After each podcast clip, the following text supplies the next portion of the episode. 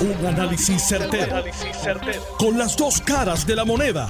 Donde los que saben no tienen miedo a venir. tienen miedo a venir. Esto es el podcast de Análisis 630 con Enrique Quique Cruz. Miércoles 21 de septiembre del 2022.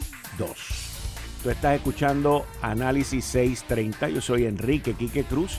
Estoy aquí de lunes a viernes de 5 a 7. Ahora, antes de empezar el programa, antes de hablar con el psicólogo, el doctor en psicología Abdiel Cruz, mi amigo, compañero que estuvo aquí durante lo de María, dando muchísimos consejos y dando mucha paz y guía en estos momentos difíciles. Antes de que yo entre en, en esa consejería que quiero compartir con ustedes con el doctor Abdiel Cruz, antes que yo haga eso, ustedes me tienen que escuchar a mí primero. Ustedes me tienen que escuchar a mí primero. Porque quiero despertar un poquito esto y quiero mover un poquito esto.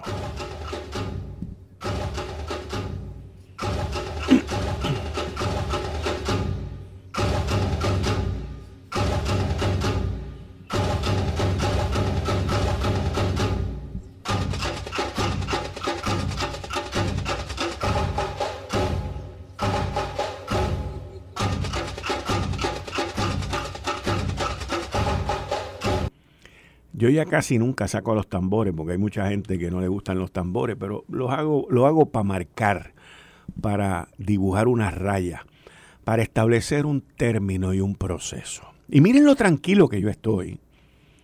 Miren lo tranquilo que yo estoy.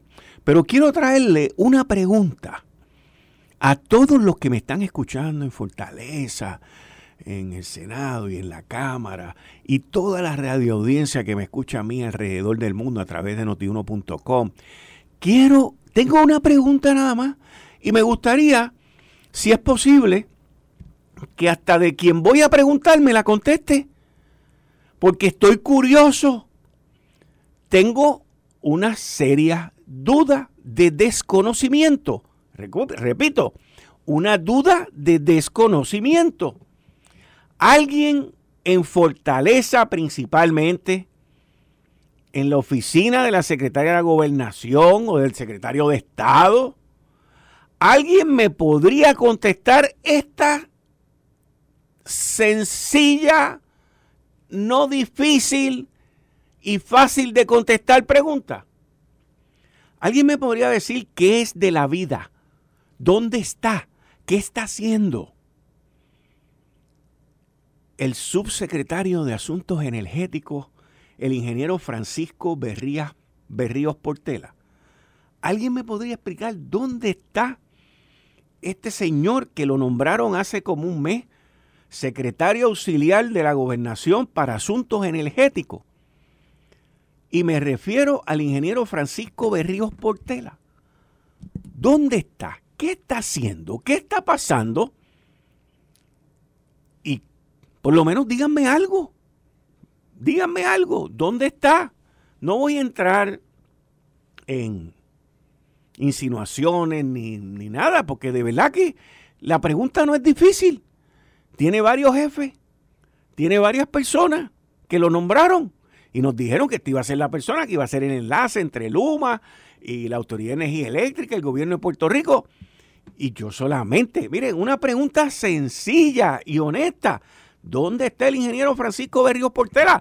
Si aparece o si sabe dónde está o si el mismo ingeniero nos quiere decir que estoy aquí trepado en un monte, pues me llamen. Ustedes todos tienen mi teléfono y cuando necesitan llamar, llaman.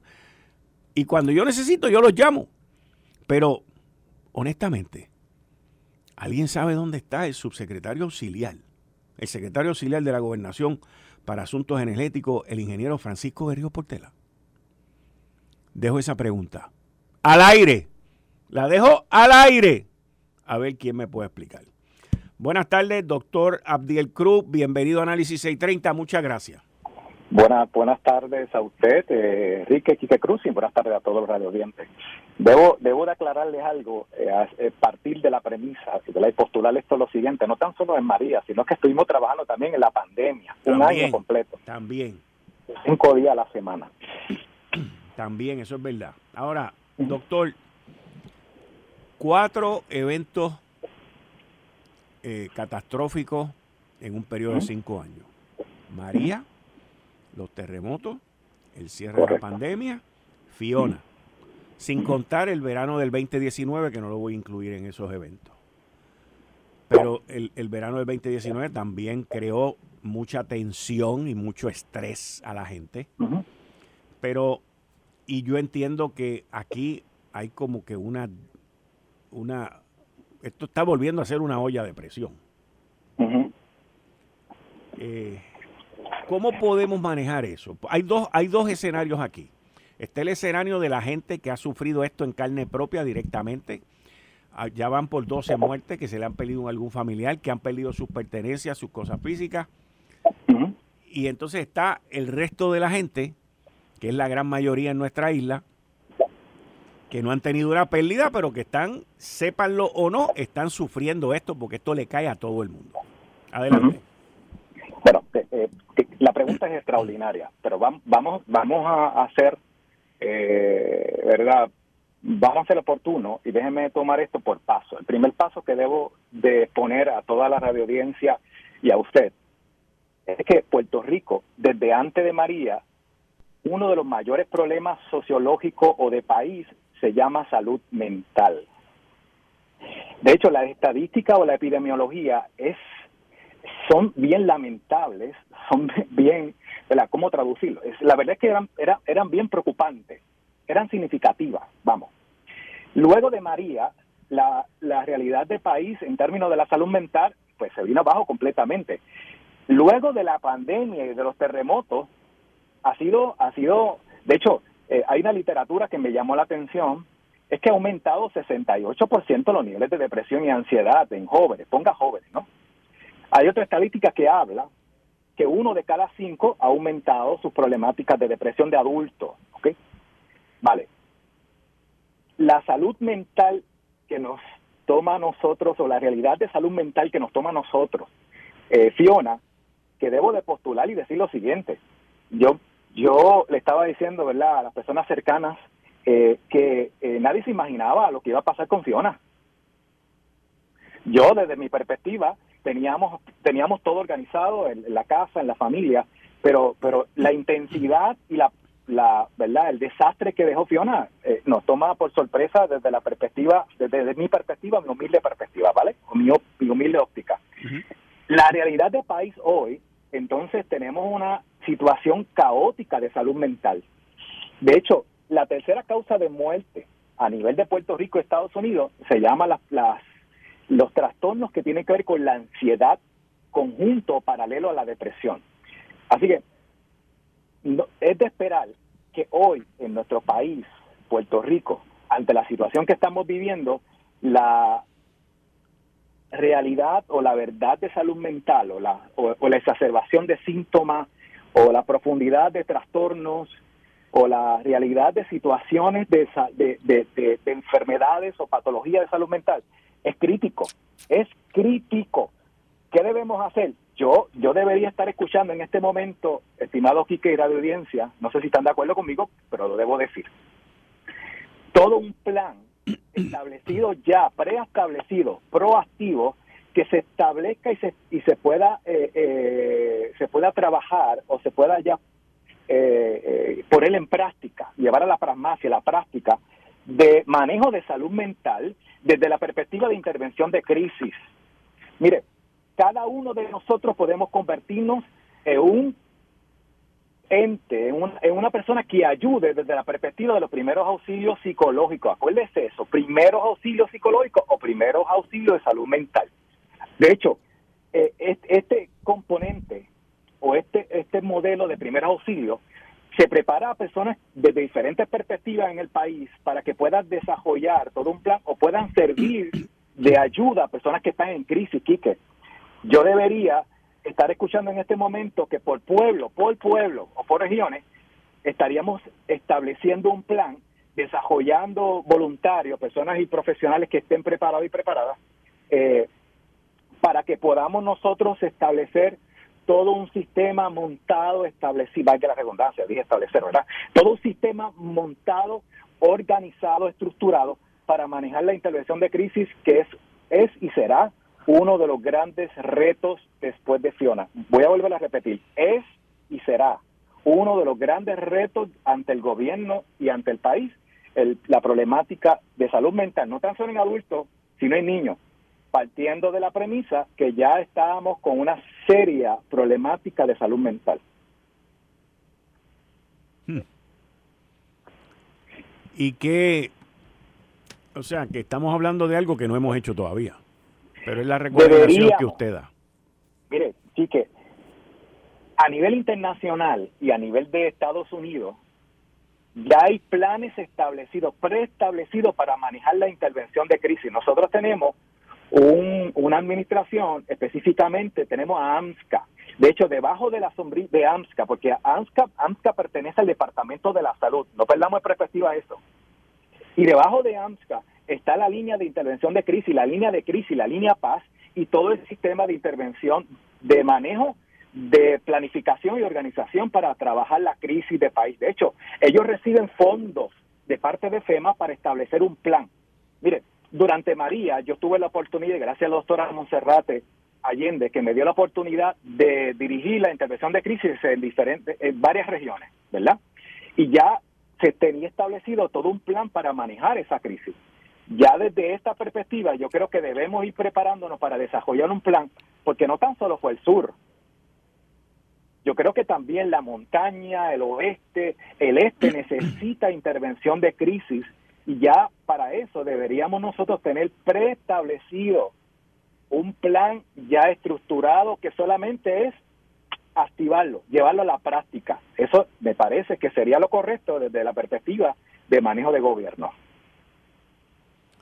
Yo tuve la oportunidad hoy de hablar con la doctora Monserrate ¿Mm?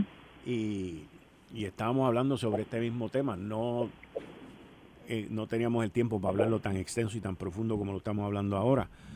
Claro. Pero, eh, y leí inclusive de que salió un artículo en el Wall Street Journal que el 65% de la gente tenía depresión o algún tipo de padecimiento de enfermedades de salud.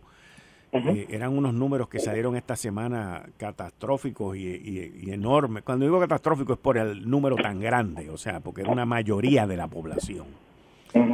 Eh, y muchas de estas cosas, como esta situación que estamos viviendo ahora, hay gente que esto les explota después. Miren ahí lo que pasó con dos primos, que uno le echó los escombros al otro y vino el otro y lo mató.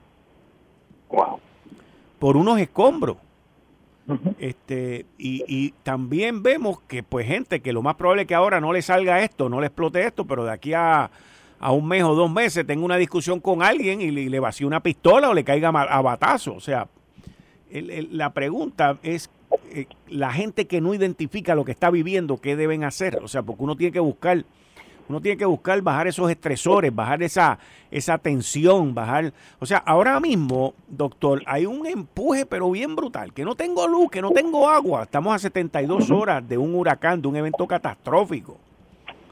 Y yo entiendo las necesidades que hay, seguro que las entiendo. Yo en el huracán, uh, a mí vino un individuo los otros días y me dijo, no, porque ta, ta, ta. Y le dije, mire, señor, yo en el 1989, cuando pasó Hugo, viví seis meses seis meses sin luz con dos nenes chiquitos. Wow. ¿Ok? Uno de cuatro años y uno de tres años. Y yo una vez en semana me montaba en mi carro de noche, después de terminar de trabajar, iba a Ponce a buscar un bloque de hielo en una neverita para mantenerle a ellos sus alimentos en mi casa. Seis meses. Wow.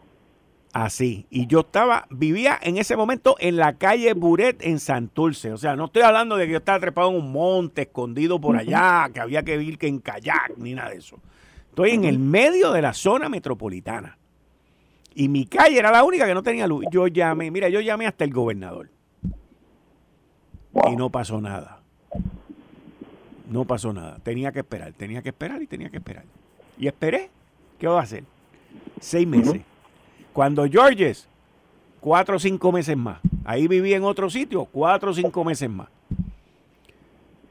y es una situación difícil que te marca. Yo cada vez que ocurre un evento de este que me afecta, porque todos me afectan de alguna manera u otra, yo digo, pero en algún momento esto irá a parar. O sea, yo nací para estar viviendo en tantos gelengues como este. Esa es la pregunta que yo me hago. Doctor, yo me hago esa pregunta. Pero ven acá, mano.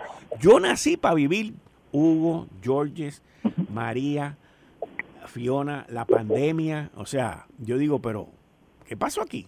Oye, puede ser que otra, la generación que vino antes que yo, tuvieron que vivir la guerra, la Segunda Guerra Mundial, tuvieron que vivir la de Corea, tuvieron que vivir la de Vietnam, que, eran otros eventos que lo más probable es que crearon otra serie de situaciones.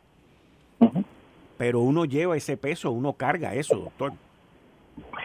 Eso es muy correcto. Imagínese desde la perspectiva suya, que tiene recursos emocionales, de inteligencia emocional, etcétera, etcétera, para poder manejar los tiempos de crisis y más crisis, perdón. Imagínese usted la población de riesgo y entiéndase y lo que escuchamos que población de riesgo son los viejos, los adultos mayores, los niños, las mujeres embarazadas, las mujeres solas, etcétera, ¿verdad?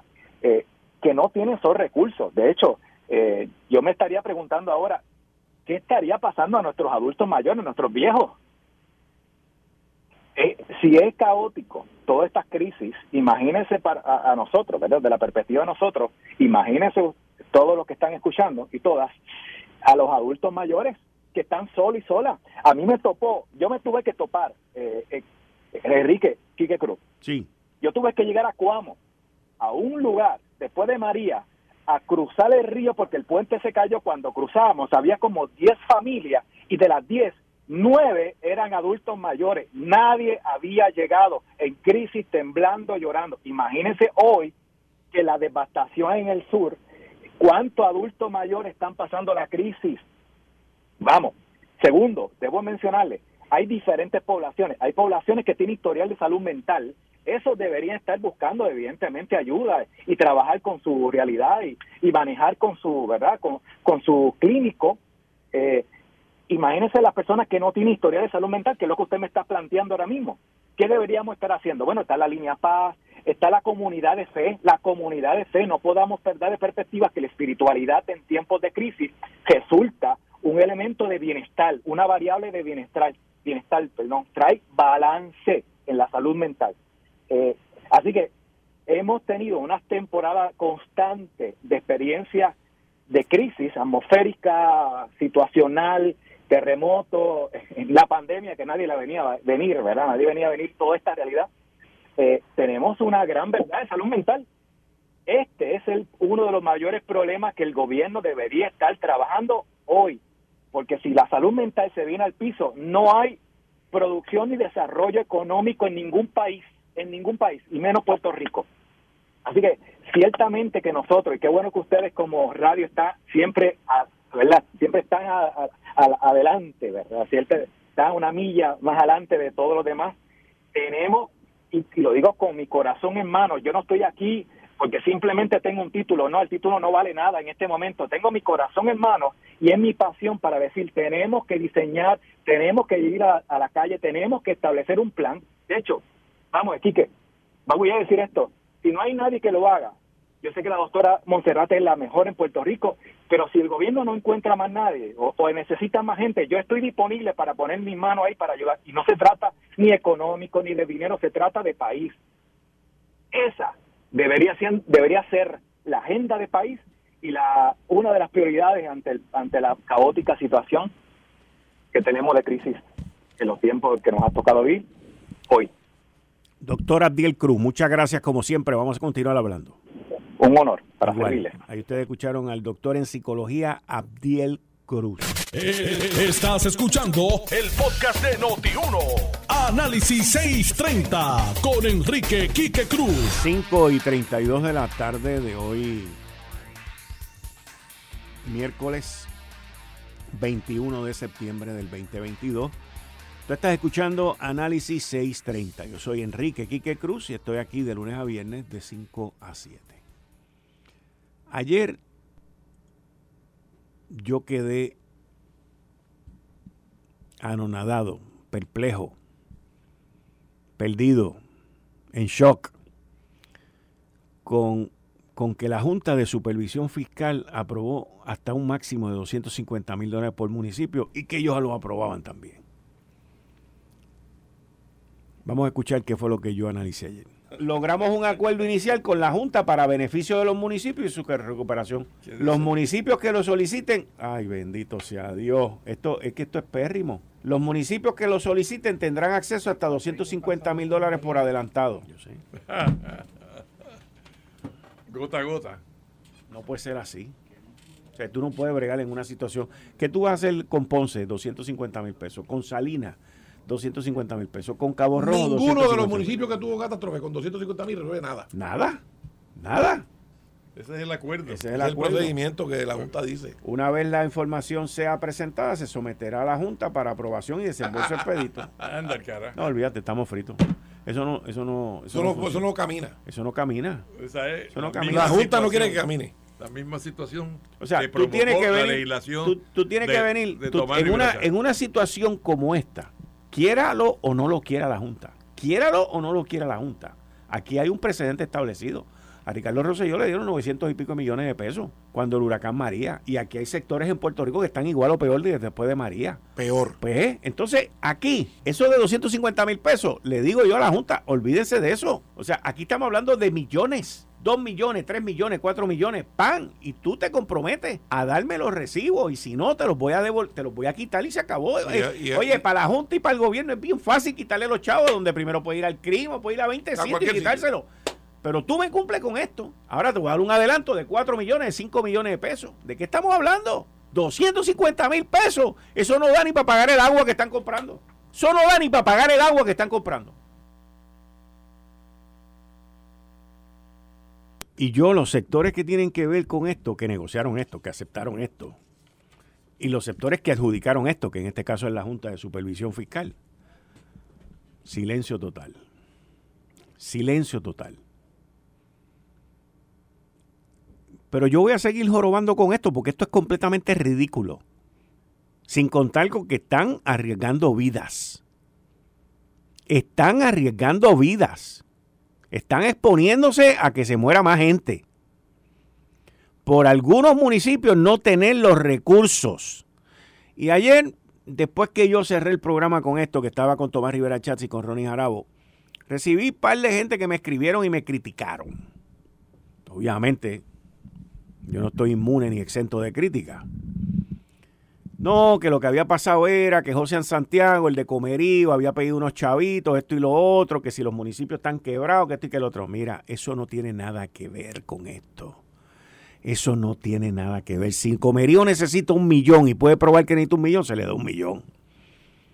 Pero aquí, en el huracán María, la Junta de Supervisión Fiscal, ¿se acuerdan de Natalie Yaresco? La que ustedes querían que se fuera, la mala ¿Se acuerdan de Natalia Yaresco? Ella y la Junta le aprobaron a Ricardo Rosselló casi 900 millones, 800, 900 millones de pesos, una cantidad. bueno, voy a ir más lejos, no los pudo gastar. No los pudo gastar. No pudo gastarlo. Y entonces aquí hay un fondo de emergencia que tiene decenas, cientos de millones de dólares. Cientos de millones de dólares tiene el fondo de emergencia. Y entonces vienen como una muestra, que es un insulto, by the way, es un insulto, como una muestra de, ¿cómo se llama eso? De limosna, como una muestra de limosna. Pues mira, cógete 250 mil pesitos ahí como máximo para cada municipio y el de OGP tiene que escudriñar y tiene que asaltar y tiene que sacar y tiene que... y al final lo apruebo yo. Llevamos ya dos días de esto, de ayer para hoy. Y ya yo hubiese ido, yo no soy abogado, by the way, gracias a Dios. Yo no soy abogado, pero ya yo hubiese ido a donde la jueza Laura Taylor Swain le hubiese metido 40 mociones diciéndole, mire, sáqueme esta gente del medio que me están incomodando y me están imposibilitando mis labores de salvar aquí a la gente y las vidas. Y de acomodar a aquellos que perdieron sus casas. Y de poner de regreso las escuelas y de hacer todas las retragilas de cosas que hay que hacer ahora. Estamos básicamente a 72 horas de esto, todavía esto es salvable, pero esto es bochornoso. Esto es un bochorno. para que estemos claros. Esto es un bochorno. Y ustedes saben que yo he sido uno de los grandes defensores de la Junta de Supervisión Fiscal. Y por eso la columna que salió solamente en digital hoy, en el periódico El Nuevo Día, usualmente salen los miércoles en papel, pero hoy salió, anoche salió en digital, una tormentosa Junta de Supervisión Fiscal, ahí es donde está el problema.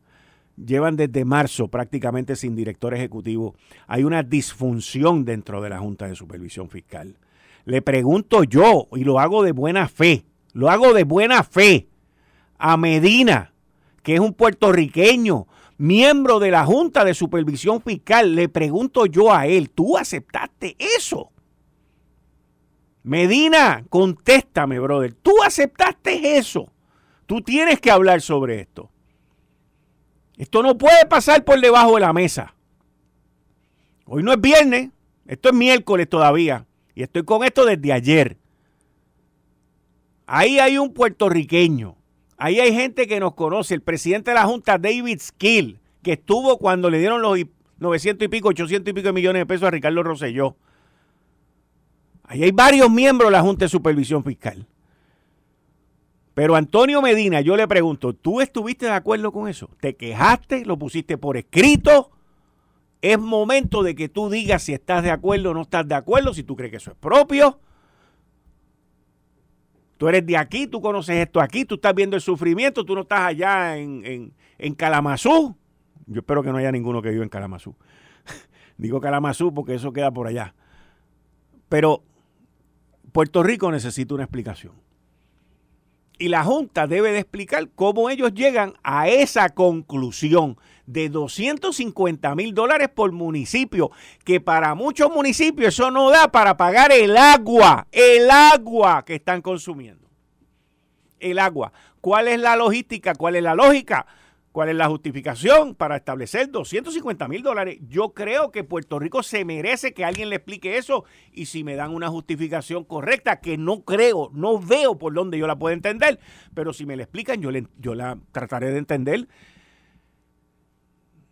y si tengo que cambiar de opinión, cambio de opinión como lo he hecho en otras ocasiones, pero en esta lo veo demasiado difícil. Demasiado difícil. 250 mil dólares por municipio. Y ahí está el alcalde de Bayamón, Ramón Luis Rivera, hijo, diciéndole a Luma, si en cinco días no me ponen la luz, siendo el sábado, si en cinco días, si para el sábado no me ponen la luz, yo voy a mover mis brigadas y yo voy a restablecer el servicio. ¿Por qué no lo hace Ramón Luis? ¿Por qué no lo hace? Yo no esperaría por los cinco días. Y tampoco esperaría por los 250 mil pesos de la Junta de Supervisión Fiscal, porque eso es una limosna. Eso es escupirte en la cara, mi hermano. Eso es escupirte la cara. Es una falta de respeto, una falta de sensibilidad. Eso es una falta de lo básico en una emergencia como esta. En una emergencia como esta, tú abres la chequera y tú dices cuánto cuesta, pácata, y lo resuelve. Así es como lo hace el gobierno federal, para que estemos claros. Tanto que joroban aquí. Así es como lo hace el gobierno federal. ¿Cuánto cuesta reconstruirle a aquella gente allá abajo el sistema eléctrico? 10 mil millones de pesos. Mira, toma, aquí están. ¡Pam! Y no lo sabemos usar.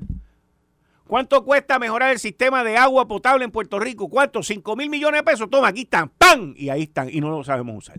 Esa es la mejor que lo usa la presidenta de la Autoridad de Agua y Alcantarillado. De las mejorcitas. Y no lo digo en fono despectivo. De las mejores que lo hace. Y entonces, aquí han habido muertes, inundaciones a granel, destrucción a granel. Ponce ahora mismo los cuatro hospitales con planta. Y, y nos van a dar 250 mil dólares, brother. Por municipio justificado. El, el, municipio que más ha estado llorando con esto ha sido José Santiago de Comerío, que by the way, para que la Junta entienda, desde María lleva esperando que construyan ahí una carretera, la carretera más importante que hay, que conecta con Naranjito, y no han hecho nada tampoco, ni los locales, ni los estatales, ni los... nada, nadie, porque no es una prioridad para nadie. Y él ya se debe haber gastado más de 250 mil pesos. Y el de las Marías también. Entonces, si lo que están esperando es, no, pues para que cojan adelante 250 mil pesitos en lo que FEMA llega con la chequera, que la directora de FEMA está aquí en Puerto Rico dando vueltas. ¿Y ustedes saben de dónde va, para dónde va la directora de FEMA cuando salga de aquí? Para Alaska. Porque en Alaska hubo un desastre natural con un tifón que agarró por allá unas costas y unas cosas y causó daño. En Alaska, para allá va ella, para Alaska de aquí. Pero vino aquí primero. Y aquí no hay ni legisladores, ni congresistas, ni senadores, pero vino aquí primero. Que la Junta. No, no, no, no, no, no. Miren, yo estoy molesto, para que estemos claros. Estoy indignado con el que lo ofreció y con el que lo aceptó. Con los dos. Con los dos. Esto es. Esto es la bofetada, la escupía de cara, la mandá. Esto es todo junto a la vez en un cóctel y tómatelo para que te envenene. Cuando en el pasado, en el pasado, cuando Natalie la mala Yaresco, cuando Natalie la que querían que se fuera de Puerto Rico Yaresco, bajo su incumbencia como directora ejecutiva, soltaron cientos de millones de pesos en el huracán María. Esto demuestra lo difícil que están las cosas en la Junta de Supervisión Fiscal.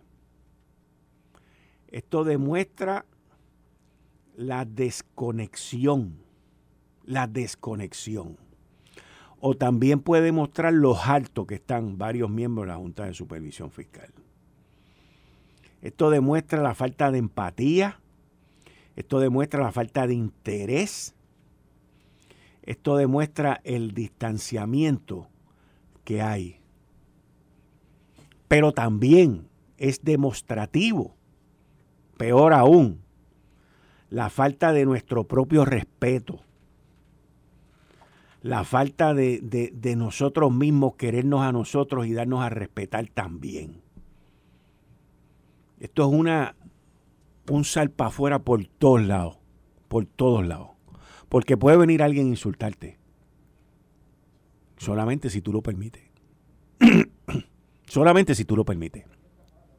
Hay dos maneras de tú de que alguien te insulte a ti.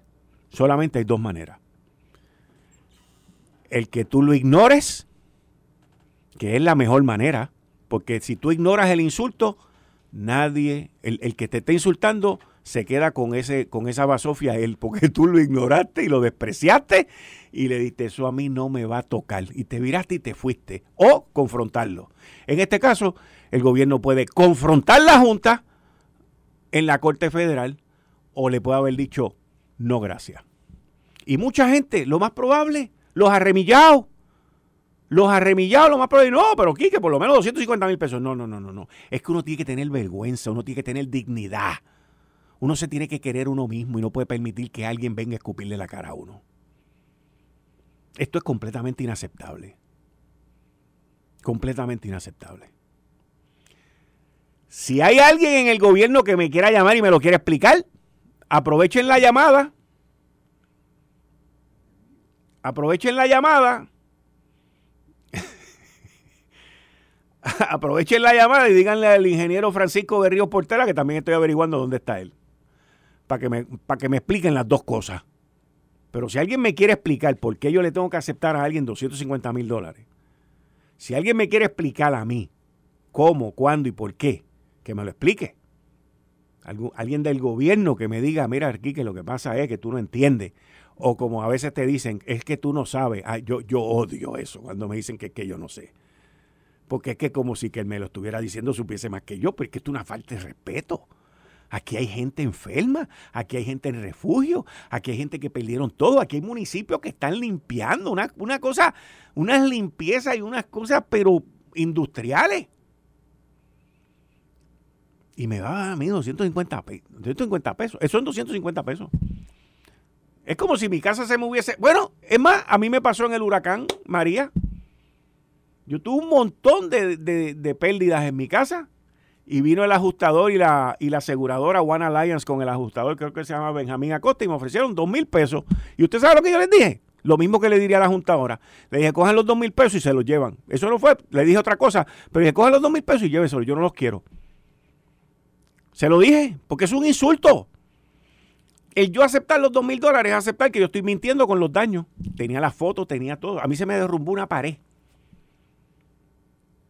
Y los tipos vinieron y me ofrecieron 2.100 dólares. La aseguradora One Alliance y el ajustador Benjamín Acosta. Seis meses después, como los mencionaba aquí a cada rato, como lo estoy haciendo ahora, seis meses después me llamaron. La aseguradora me llamó. Mira que vamos a negociar. Yo dije, ahora no voy a negociar nada. Ya el insulto está. O sea, el insulto está. Ahora no. Ya yo arreglé. Ya yo resolví en mi casa y ya yo arreglé. Monté la pared, hice todo. Pueden coger los dos mil pesos y se lo pueden llevar con ustedes. Y es lo mismo que yo haría ahora. Eh, les doy el ejemplo porque a mí me pasó. Y One Alliance y el ajustador Benjamín Acosta tendrán que vivir todos sus días que yo haga esta historia, porque esta historia es verídica. No me pueden decir nada, no pueden hacer nada. Esa es la realidad. Y por eso mandé a cancelar el seguro. Y si algún día viene un ajustador que trabaja para Benjamín Acosta, le digo, para aquí no venga. Olvídense, no cobro. Y ahora prepárense para las reclamaciones de los seguros con esto, porque aquí todo el mundo está hablando de FEMA y está hablando de esto y está hablando de lo otro. Prepárense, prepárense con los abusos. Aquí hay municipios que todavía están esperando que le paguen lo del huracán María. Los otros días estaba escuchando yo al alcalde de, de Atato, al de Cuamo, hablando de eso. Prepárense porque van a, salir, van a salir estas compañías como One Alliance y los ajustadores como Benjamín Acosta a tumbarte la cabeza. Como me lo hicieron a mí. En mi casa y en mi propiedad.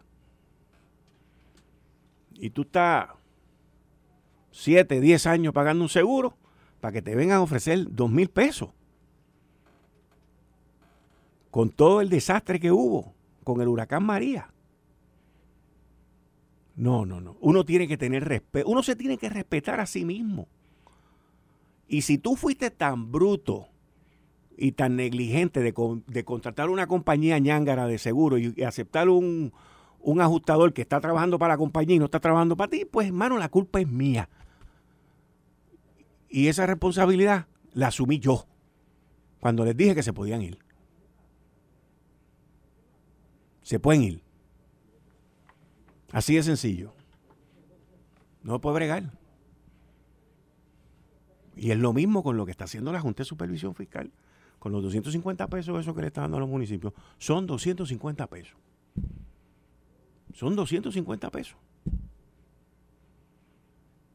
Es un insulto. Denigrante. Denigrante. Y, y, para que se lo digan en inglés, Yo siempre, en casi todo, apoyaba y apoyé muchas de las acciones de la Junta. Ante la crítica y todo, porque creía en lo que estaban haciendo. En esta, se colgaron. Esto es una falta de respeto, una falta de empatía, una falta de sensibilidad. Hay otras maneras de hacer esto esto se pudo haber, se pudo haber trabajado de otra de una manera completamente distinta.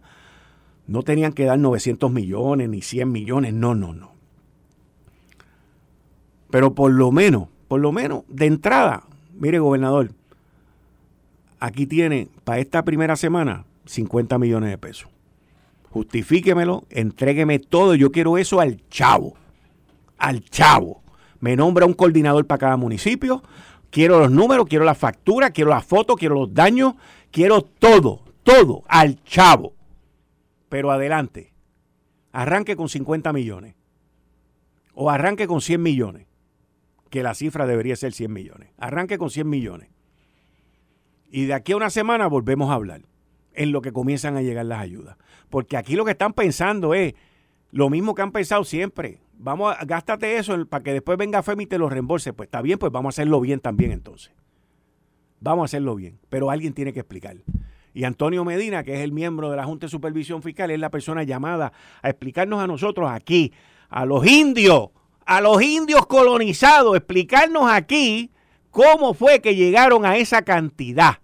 ¿A base de qué? Bueno, puede haber sido que llamaron al ajustador que me mandaron a mí y que tienen la misma compañía de seguro que yo tenía y le ofrecieron eso. Es la única explicación que le puedo dar a esto. La única explicación que le puedo dar. Esto fue el, podcast de Notiuno. Análisis 630 con Enrique Quique Cruz. Dale play a tu podcast favorito a través de Apple Podcasts, Spotify, Google Podcasts, Stitcher y notiuno.com.